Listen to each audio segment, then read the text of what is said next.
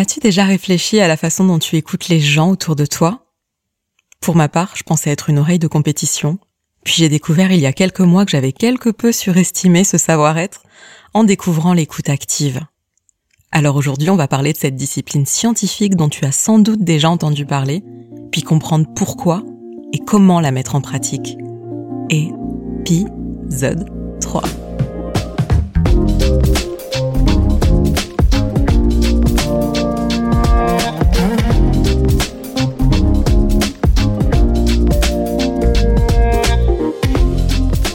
Bonjour et bienvenue. Je suis Anissa Ali. Je suis fascinée par les comportements et tout ce qui se joue dans les relations humaines. Et je me forme en thérapie conjugale et familiale. Freud Zone, c'est un cocon de partage où je souhaite nourrir avec toi des questionnements que nous avons forcément en commun dans nos différentes relations. Alors je ne suis ni gourou ni psy. J'invite à ma toute petite échelle à la réflexion et je partage mes analyses pour peut-être ouvrir quelques portes vers une meilleure compréhension de nos comportements. Je te souhaite de passer un bien agréable moment bien dans ta bulle.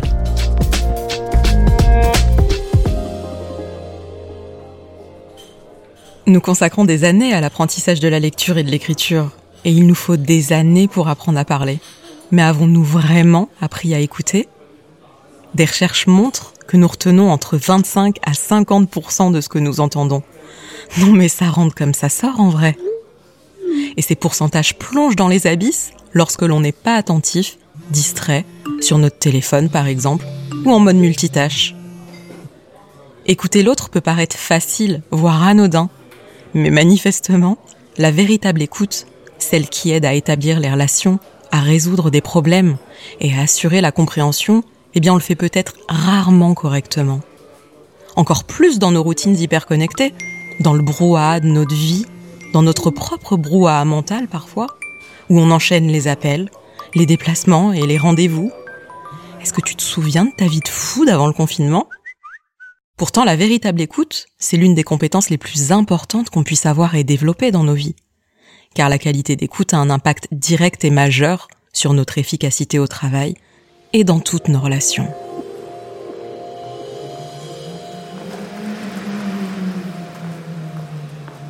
As-tu dans tes relations des personnes avec qui tu te sens vraiment écouté avec qui tu as un champ complètement libre pour te livrer sur tous les sujets? Tu sais, je crois que tu es vraiment chanceux si tu en trouves plusieurs. Alors en préparant l'épisode, j'ai repensé aux personnes avec qui je me suis sentie le mieux écoutée dans ma vie, des personnes qui m'ont octroyé un espace d'écoute inégalé. Je n'y avais jamais pensé auparavant avant cet épisode, mais il se trouve que ces oreilles de compétition que j'ai eu la chance de côtoyer sont des personnes qui ont véritablement impacté très positivement ma trajectoire de vie, dans le pro comme dans le perso. Par exemple, tout récemment, une de mes formatrices en thérapie brève. Une femme avec une véritable qualité de présence exceptionnelle pour chacun de ses élèves et à tout moment de la journée, et peu importe la complexité des questions adressées. Ou encore un manager de transition bienveillant avec qui j'ai eu la chance de collaborer sur une courte période il y a quelques années en entreprise. Un homme sage, avec une présence bénéfique, jamais dans le jugement, et toujours un espace de parole propice à la réflexion et à la remise en question, des petits moments qu'il accordait d'ailleurs à tous, et ce malgré son emploi du temps surchargé. Et il y a trois ans, j'ai croisé la route d'un homme qui exerce un métier très spécial dans la protection des personnes.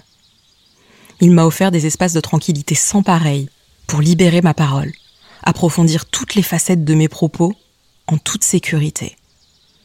Une personne qui m'a toujours étonnée par la justesse et la précision de ses interventions. Toujours au bon moment. Pour tout dire, c'est précisément cette rencontre qui a accéléré ma transition vers le métier de thérapeute. L'écoute si singulière et bénéfique qui m'a été offerte, ce ressenti si spécial d'être parfaitement comprise et prise en compte, eh bien j'ai eu envie de l'offrir à mon tour à toutes les personnes qui désormais se confieraient à moi. Et en analysant ces trois profils aux métiers et personnalités très différentes, eh bien, je me suis rendu compte qu'ils ont énormément en commun dans leur manière de communiquer avec autrui. Ils font preuve d'une empathie profonde et d'une neutralité bienveillante, sans jugement ni appréciation de ce qui leur est raconté. Ils maintiennent également tous un contact visuel soutenu pendant toute la durée des échanges. Et ils ont un sens de l'observation aiguë, rien ne semble leur échapper en matière d'émotion, aussi subtile soit-elle. Ils n'interrompent pas, voire jamais, pas de téléphone en vue ou bien toujours en mode silencieux. Et ils sont véritablement concentrés sur l'instant, toujours dans une posture calme et posée et une gestuelle tranquille. Du coup, j'ai découvert il y a peu que ces personnes pratiquaient tout simplement la science de l'écoute active. Car oui, il existe une discipline scientifique qui consiste à se concentrer sur ce qui est dit, plutôt simplement entendre le message. Une écoute qui donne à son interlocuteur tout le temps d'explorer ses pensées et ses sentiments. C'est cela l'écoute active. Avec la découverte de cette pratique, j'ai compris que j'avais été jusqu'ici une quiche en communication et que je faisais tout plein d'erreurs dans mes échanges au quotidien, malgré toute ma bienveillance. Puis j'ai compris comment cette compétence si précieuse, qui s'applique finalement dans tous les domaines relationnels, contribue à créer une relation très profonde entre deux personnes en communication, que ce soit dans le réel ou au téléphone, et même en visio pendant le confinement.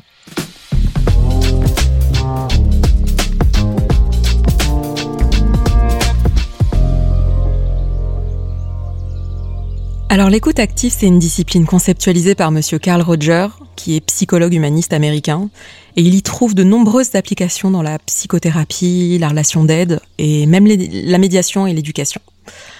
Alors j'ai donc découvert que l'écoute active, c'est écouter avec un effort conscient pour entendre non seulement les mots prononcés par une autre personne, mais plus important encore, le message complet transmis dans toute sa dimension verbale et non verbale. Alors le non-verbal, c'est toutes les informations un peu plus subtiles contenues dans un échange qui passe par euh, la gestuelle, les affects, euh, la respiration, les micro-expressions et aussi le silence. Car les mots expriment la forme, et quant à eux, les silences et les gestes expriment le fond. L'écoute active induit une concentration, de l'observation, être dans l'ici et maintenant c'est véritablement être là pour prendre en compte l'autre dans toute sa dimension physique et émotionnelle, et non pas pour répondre. Alors l'écoute devient active lorsque la personne qui la pratique participe activement à la compréhension du message, quand on écoute en conscience. Ainsi on s'adapte pleinement à son interlocuteur avec empathie pour obtenir une interaction fluide. Et plus concrètement, ça consiste notamment à écouter sans interrompre, euh, questionner régulièrement, reformuler, bien tenir compte de la sémantique, euh, confirmer ce qu'on a compris. Clairement, l'écoute active, ça va à l'encontre de notre écoute classique, car notre réflexe naturel n'est pas de nous taire, mais de répondre, d'intervenir, avec le prisme de notre grille de lecture ou de notre carte du monde. Écouter activement, c'est suspendre en quelque sorte l'emballement naturel de nos jugements, de nos croyances et de nos interprétations. Cela demande donc un véritable effort conscient pour faire taire son propre discours. Il faut vraiment se faire violence pour ne pas intervenir tout de suite dans une discussion ou, interpréter ou encore prodiguer des conseils ou des solutions au moment où l'autre s'exprime. Alors avant de partager avec toi les outils et méthodes que j'ai appris, j'aimerais qu'on explore ensemble quelques habitudes de communication que nous avons tous en commun. Des habitudes qui peuvent entraver la qualité de nos conversations, que ce soit au travail ou, avec nos proches. Alors c'est justement une autre pointure en psychologie, Thomas Gordon, qui les a listés, et on les appelle aussi obstacles à une bonne communication. Tu les trouveras facilement sur Google. Typiquement, ce sont des réflexes, des réponses parfois stéréotypées, ou des façons d'intervenir quand quelqu'un tente de nous parler d'une émotion ou d'un problème. Pour te donner quelques exemples. Quand on répond à un problème en donnant des ordres, Allez hop, mets-toi en mode guerrier. Fais-toi une to-do list, lève-toi tôt et va faire du sport. Oh, tu verras, tu te sentiras tellement mieux. Autre cas, quand on moralise, prêche ou fait la leçon avec des formules du type Allez, il faut faire confiance à la vie. Tu devrais pas te faire de soucis. Allez, c'est pas ça qui va régler ton problème, hein. Également, dire à l'autre comment résoudre son problème. Ça, je le faisais souvent. Moi, à ta place, j'attendrai un peu avant de crever l'abcès, hein. Oh, moi, je pense que tu devrais tenter le coup de cette manière, c'est pas mal. Oh, et puis tu devrais aller lui dire ces quatre vérités et aller au clash direct, hein. On peut aussi juger, critiquer, porter une évaluation négative sur l'autre. Oh, tu as tort de penser comme ça. Ton attitude n'est pas très courageuse, hein. Ouais, puis ce que tu dis, ça n'aide pas beaucoup en vrai. Ou encore interpréter, voire communiquer un diagnostic. Tu dis ça parce qu'au fond de toi, tu n'y crois pas. C'est à cause de l'influence de cette personne hein, que tu veux changer de travail, je crois. Oh, et puis, t'inquiète, hein, tu agis comme 99% de la population, donc tu n'es pas un cas isolé. Ou bien minimiser, éloigner l'autre du problème. Oh, tu te fais des idées, tu te prends la tête pour pas grand-chose, hein. C'est rien, ça va s'arranger. C'est pas si terrible. Oh, tout le monde passe par des hauts et des bas. Et puis y a pas mort d'homme, hein. Et la liste peut encore s'allonger, hein. Alors tu vas me dire, que si on supprime ces habitudes de communication, on parle plus alors Eh bien, je dirais que dans certaines situations, ouais, clairement. Et dans d'autres, je dirais que l'on parle peut-être moins, et peut-être mieux. Ouais. Écouter activement quelqu'un, ça ne veut pas dire rester mieux comme une carpe, hein. Ça implique simplement un réajustement de ses réflexes et un comportement d'écoute approprié.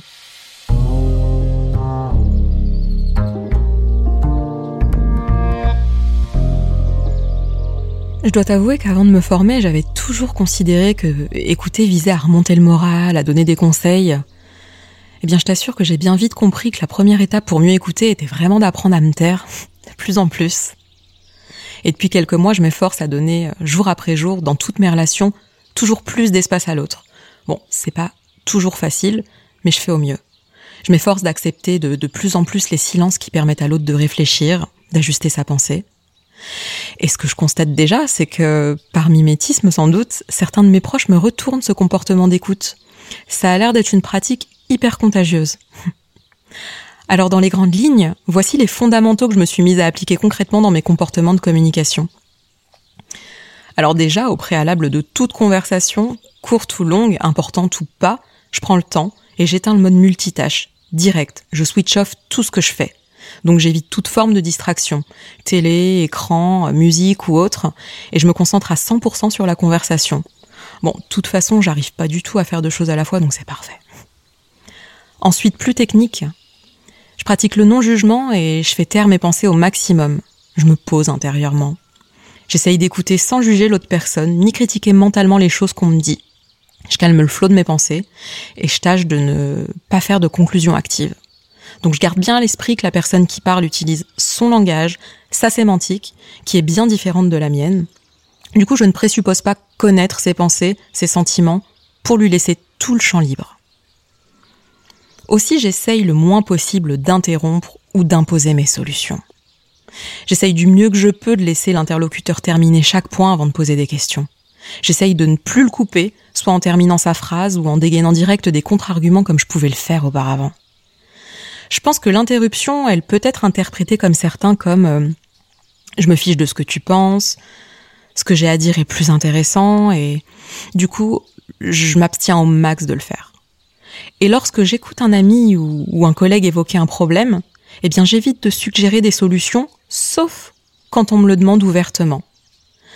Car j'ai aussi appris qu'un conseil non demandé est rarement apprécié ni suivi. Alors j'apprends toujours plus à me taire. Je donne un feedback régulier aussi tout au long de l'échange. Donc non, je ne reste pas muette comme une carpe dans mes conversations. Je comprends mon interlocuteur et je lui signifie soit en paraphrasant de temps en temps le contenu du message, ou j'acquiesce, simplement, euh, je montre ma compréhension à travers des expressions faciales, ou euh, ah oui, très souvent j'utilise le hmm, ouais, hmm, vous voyez le truc? Notre technique, je pose aussi des questions ouvertes, pour laisser place à des réponses détaillées. J'essaye de poser des questions au bon moment, je m'intéresse en tâchant de ne pas être trop envahissante. Du coup, je veux m'assurer de bien comprendre. Donc je lâche des, phrases du style ⁇ Tu veux dire que... Est-ce que tu pourrais m'en dire plus? Est-ce que tu pourrais me donner un exemple ?⁇ Très important aussi, en face à face, je maîtrise le non-verbal. Donc je crée les conditions de posture et d'attitude qui créent un environnement dans lequel les gens se sentent, enfin je l'espère, écoutés et compris dans l'immobilité physique par exemple. Parce qu'en gros, plus le corps est détendu, plus l'esprit est calme. Et plus on est calme, bah, mieux on écoute. Je maintiens également le contact visuel, car c'est l'un des moyens les plus efficaces de montrer à l'autre qu'on est à l'écoute, intéressé et engagé. Personnellement, j'ai un peu de mal à commencer des conversations quand je vois que l'autre me regarde pas quand je lui parle. Je sais pas si ça te fait ça aussi. Et j'adapte donc ma posture. Posture ouverte, j'évite les bras croisés, je me penche tout légèrement vers la personne si je suis en face, tout en respectant son espace personnel. Donc voilà, je me débrouille pour que mon langage corporel indique que je suis à l'écoute, mais également que je suis intéressée. Ah, et pour finir, je fais hyper gaffe aux émotions. Au téléphone pendant le confinement, je me concentre vraiment sur les respirations, les silences, les timbres de voix, pour obtenir de précieuses informations sur l'état émotionnel de l'autre, ses besoins, puis adapter ma communication. Parler moins et écouter davantage. C'est un sacré taf de reprogrammation au quotidien. Et je pense que, pour ma part, je suis encore un peu loin du compte. Ouais, ce sont des efforts, hein, du self-control. Mais je pense sincèrement que cela peut être à la portée de tout le monde. Dans une société où on est pas mal intéressé par ce que publient nos amis sur les réseaux sociaux, et parfois même plus intéressé que par le fait de les voir en personne pour écouter ce qu'ils peuvent avoir à nous raconter, eh bien je pense que cette compétence est clé, voire complètement indispensable à développer.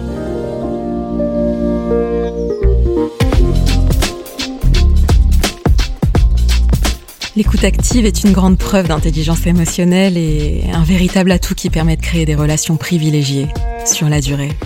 Tu l'auras compris, hein, ce n'est pas une qualité naturelle, ce n'est pas un don, c'est clairement un muscle à former, une véritable compétence qui demande de la pratique, de la formation, de l'engagement, avec une volonté sincère de mieux comprendre les autres. Et fondamentalement, l'écoute active, ce n'est pas juste un truc de psy, de coach ou, de négociateur du GIGN. C'est véritablement un truc d'humain, d'entrepreneur, de manager, de commercial, de parents, d'amis, de couple. Il s'agit même d'un sujet qui, à mon sens, devrait être enseigné à l'école dès le plus jeune âge. C'est un si précieux outil, qui ne se suffit pas à lui-même, certes, et il peut être combiné à la communication non violente, à la programmation neurolinguistique, la PNL hein, pour les plus initiés, tous très utiles notamment dans la gestion du conflit et la gestion du changement, dans les sphères pro comme dans le perso. Qui parle sème, qui écoute récolte. Si tu souhaites explorer cet univers, je te propose deux lectures dont je te glisse les références en description de l'épisode. J'espère que tu as apprécié ce moment. Alors n'hésite pas à me dire ce que tu en as pensé en touchant les étoiles. 5 c'est bien. Et en me laissant un commentaire. Tu peux me retrouver également sur Instagram, la Zone. Tu peux aussi m'écrire pour me suggérer des thématiques que je pourrais pourquoi pas approfondir dans un prochain épisode. Merci et prends soin de toi.